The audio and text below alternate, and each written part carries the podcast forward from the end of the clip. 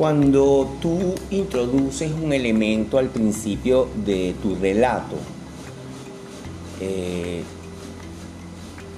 por ejemplo, al principio de tu relato, y luego ese elemento lo recuperas para cerrar el relato, eso es lo que se llama en comedia o en el stand-up comedy el, el callback.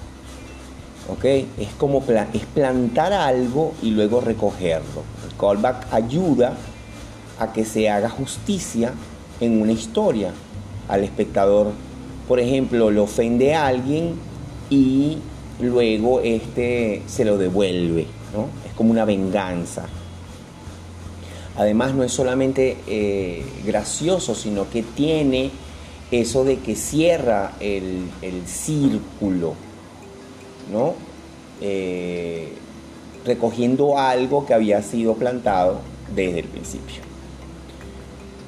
El callback eh, le da mucho sentido a la narración, se usa muchísimo, tanto en el stand-up comedy como en el cine, también en los diálogos de ficción, sea de comedia o no, siempre hay algo por algo. Es decir, siempre hay un elemento que está colocado en un lugar porque va a tener una función que normalmente va a sorprender al espectador.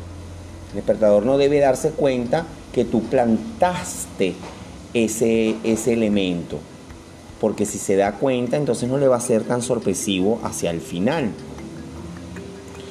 Eh, vamos a hacer ejemplos de callback durante la clase.